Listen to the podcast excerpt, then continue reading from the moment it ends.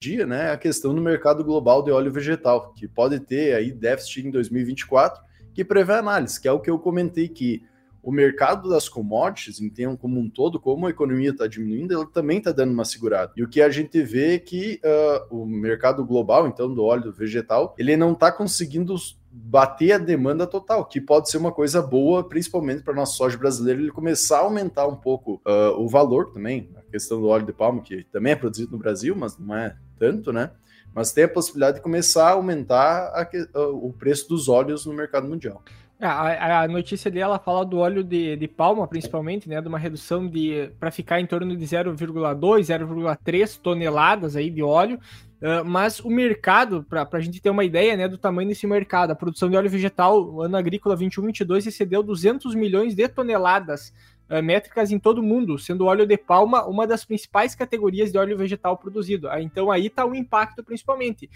Para vocês terem uma ideia, o tamanho desse mercado, eu, eu, eu particularmente não sabia que envolvia tanto dinheiro assim. Mas o, a, a, o mercado de óleo vegetal espera para crescer até de 358 bilhões em 2023 para 513 bilhões até 2028. Bilhões de dólares, tá? Não é nem de reais. Então é, é um mercado gigantesco que tem e o óleo de palma tem uma participação Claro que nesse contexto da produção, né, da redução, mas em questão de economia, o quanto isso representa é significativo também. Então, a, aí tem uma demanda crescente de, de, da demanda do óleo, e em função das previsões que nós temos hoje uh, no mundo, né? Da, no mundo não, é principalmente pela questão do, do Brasil em relação ao, ao, El Ninho, vai ter vai afetar diretamente a produção de algumas culturas, uma redução, talvez, de produtividade em algumas culturas, como no caso do óleo de palma, que pode estar tendo um efeito direto aí para essa redução. Além das outras culturas, né? Que são uh, produzidas óleos também, vegetais, e possivelmente a gente vai ter algum tipo de impacto, principalmente para a questão da cultura da soja, que já tem dados mostrando, né, previsões, né, sendo feitas que talvez a gente tenha uma, não, não vá bater recorde de produtividade mais um ano, vai ser um ano que talvez a gente fique abaixo aí do que estava sendo, o que, do que estava acontecendo, esse aumento de produção todos os anos, então a gente vai ter uma redução em função da condição climática desse ano que é um desafio bastante grande, e isso pensando que no sul ainda vai ter uma safra boa, que, né, que é outra questão ainda que a gente pode estar tá discutindo depois, né, em função das, de todas as chuvas que, que estão tendo aí. É, essa, quando a gente fala né, da nossa principal cultura, né, que é a cultura da soja, nós temos o. Por que, que a soja cresceu tanto nos Estados Unidos, no Brasil, a necessidade na China? Por dois grandes fatores. Um é o óleo, né? E o outro é a proteína. Né? A proteína, principalmente para a questão animal, hoje é fundamental, e não só para a questão animal, humana também, né? É, no sentido de, de consumo direto. Mas o óleo, né, sempre foi. Existe. A gente imagina que a soja está sozinha nesse mundo, e não está. Nós temos outras, outras, outras, outros óleos, né? No Brasil hoje está sendo, está crescendo aí a questão da canola, né? Só para vocês terem uma ideia, inclusive Nessa semana, terça-feira, eu vou estar participando de uma reunião na, na, no Comitê eh, de Biodiesel, de Oleaginosas e Biodiesel do Ministério da Agricultura, que é um comitê permanente aí de grandes entidades. Eu vou estar participando, inclusive, levando uma apresentação da Abras Canola, da Associação Brasileira dos Produtores de Canola, para mostrar que é, o Brasil teve um crescimento, inclusive, na produção uh, de canola, de área de canola desse último ano. A gente, por muitos e muitos anos, ficou entre 30 e 40 mil hectares. Batemos um ano 70 mil hectares a pau e corda. E esse último ano foi passou de 100 mil hectares, 105 mil hectares de canola, essa última safra. A previsão para próxima, para próxima, para o próximo ano são 200 mil hectares tem uma possibilidade de nós dobrarmos a área de canola para esse próximo ano. E para 2025 existe a possibilidade de 500 mil hectares de canola. É, eu estou trazendo um outro óleo, né, que hoje é um óleo superior ao da soja e o óleo de palma que foi colocado aí, e tem seu custo adicional. Por quê? Porque existe mercado. Estou comentando isso porque tá uma, uma a exportação desse óleo vai fazer com que a gente tenha uma melhoria, então, dessa, dessa é, dessas, dessa proporção. E isso vai ser encaminhado por essa notícia. Essa notícia. Por que, que é tão importante essa notícia? Porque toda a produção de palma da Indonésia, que é o principal produtor de palma, é, é, mais ou menos o equivalente a 100 milhões de toneladas de soja produzidas, né?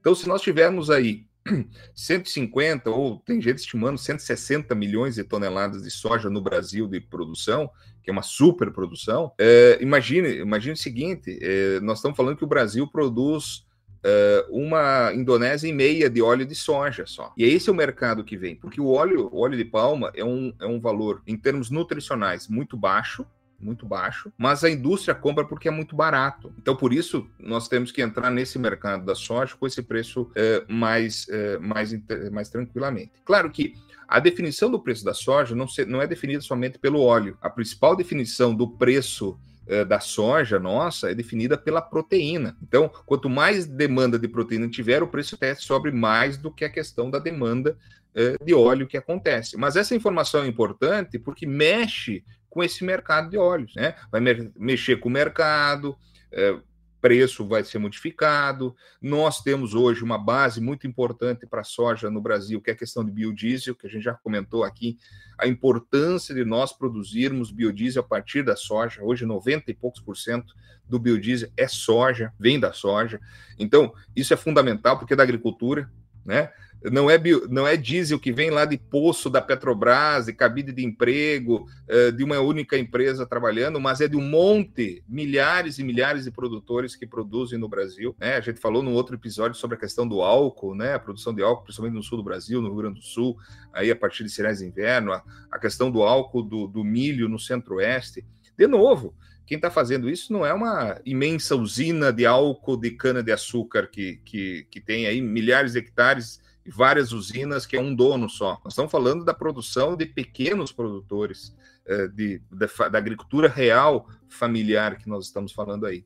Então, eu acho que é importante nós colocarmos nesse, dentro desse nosso radar, não só a questão da economia que modifica o dólar e tudo mais, mas essa questão desse mercado. Eu acho que essa notícia é importante para a gente abrir o olho. Opa, pode ter novidades aí com relação a preço de soja também. Ah, e uma questão que é importante né, em, em relação a, ao, aos óleos, né, os países que mais produzem, como, como o Floss comentou antes, é a Indonésia, mas tem mais a Malásia, que é um dos maiores exportadores de óleo vegetais, com Países Baixos e a China, é, a China sendo um dos principais importadores, no caso, né, desse óleo.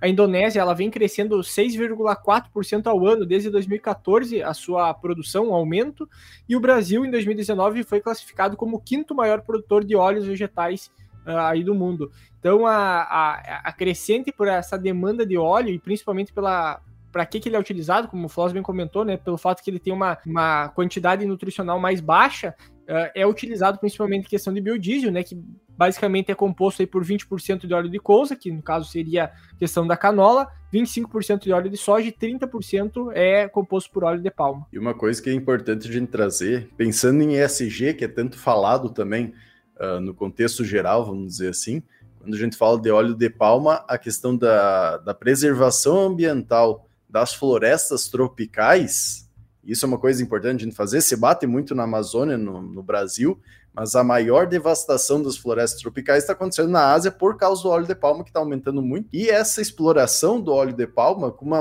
mão de obra, não vou dizer escrava, mas quase, né? Sendo pago Exato. baixa quantidade de, de valor, não tendo uma questão do maquinário para fazer, a gente pode pegar uma comparação até mesmo uh, a questão do corte de cana, como era feito 20 anos atrás no Brasil, sem nenhum maquinário contratado, gente também ganhando muito pouco e um, um trabalho muito, muito uh, prejudicial à saúde como um todo, vamos dizer assim, né? Um sol escaldante, ganhando pouco, trabalhando muito. Isso acontece lá, então é importante a gente olhar no contexto geral, não só economia, mas também como está olhando toda essa parte de governança, a parte ambiental, principalmente social, que está fazendo esse óleo.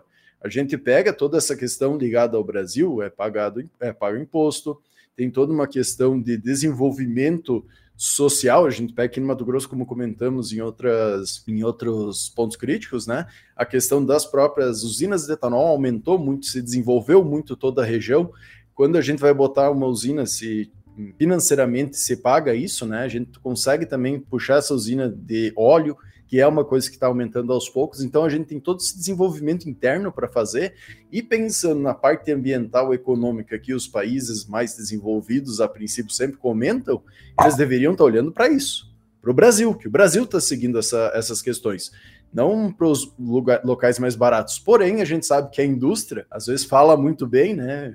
Tem toda na missão lá bonitinho, mas na hora do do comprar, ele vai pelo mais barato e esquece toda essa outra parte que ele quer cobrar dos outros países. E Cassiano, você lembrou de muito bem essa questão ambiental. Na Malásia e na Indonésia, eles têm um grande problema que é a questão de mão de obra infantil. Então, eles têm, eles têm dificuldade de comprovar que a mão de obra não é escrava e não é infantil. Só que, por isso, até esse número é importante que o Eduardo comentou, que o maior importador é a China. A China não está nem aí para isso. A China não está nem pensando, não quer saber disso. O que, que os chineses querem fazer?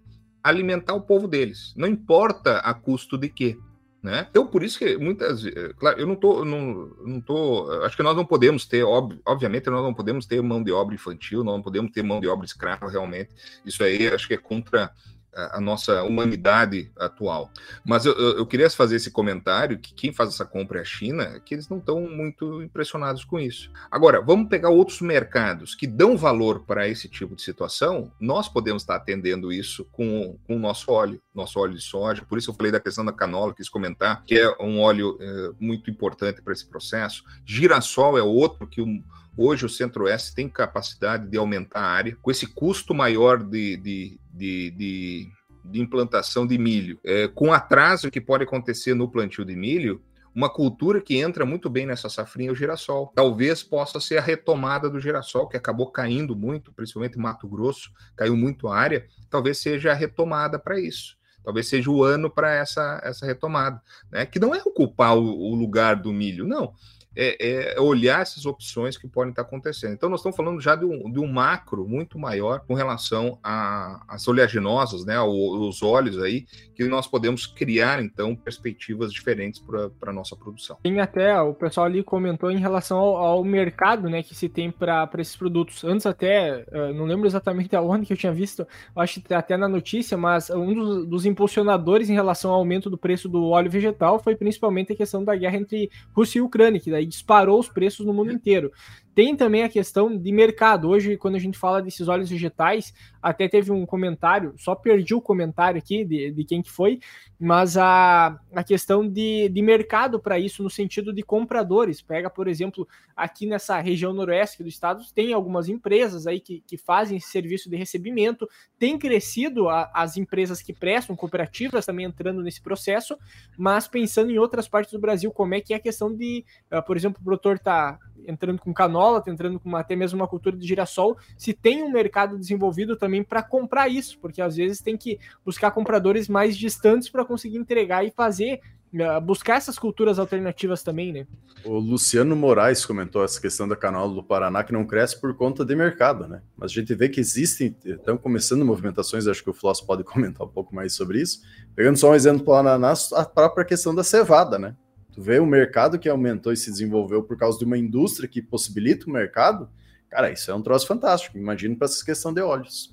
É, aconteceram alguns movimentos nesses últimos anos aí é, que foram negativos e outros positivos. Infelizmente, é, chegou-se a, a, questão de dois anos atrás a, a, uma única empresa no Brasil dominar 90, mais 90% do mercado. Isso não é bom, nem para essa empresa que ela não queria isso necessariamente, e, e ruim para o mercado todo. Até porque a canola teve um grande problema realmente de consumo e, e, e condições, eh, consumo menor da, no Brasil devido à pandemia, porque é um óleo um pouco mais, um pouco mais caro para consumo uh, atual, só que começou a abrir mercados uh, fora do Brasil. Então hoje tem uma multinacional, uma trade multinacional forte, uma das três principais do mundo, que está investindo uh, no Brasil para compra de canola né, para esmagar e mandar esse óleo fora. Então, claro que eles começaram por onde? Aonde ainda está mais desenvolvido, que é, é onde se manteve a produção, que é no Rio Grande do Sul. Mas isso vai fazer com que aumente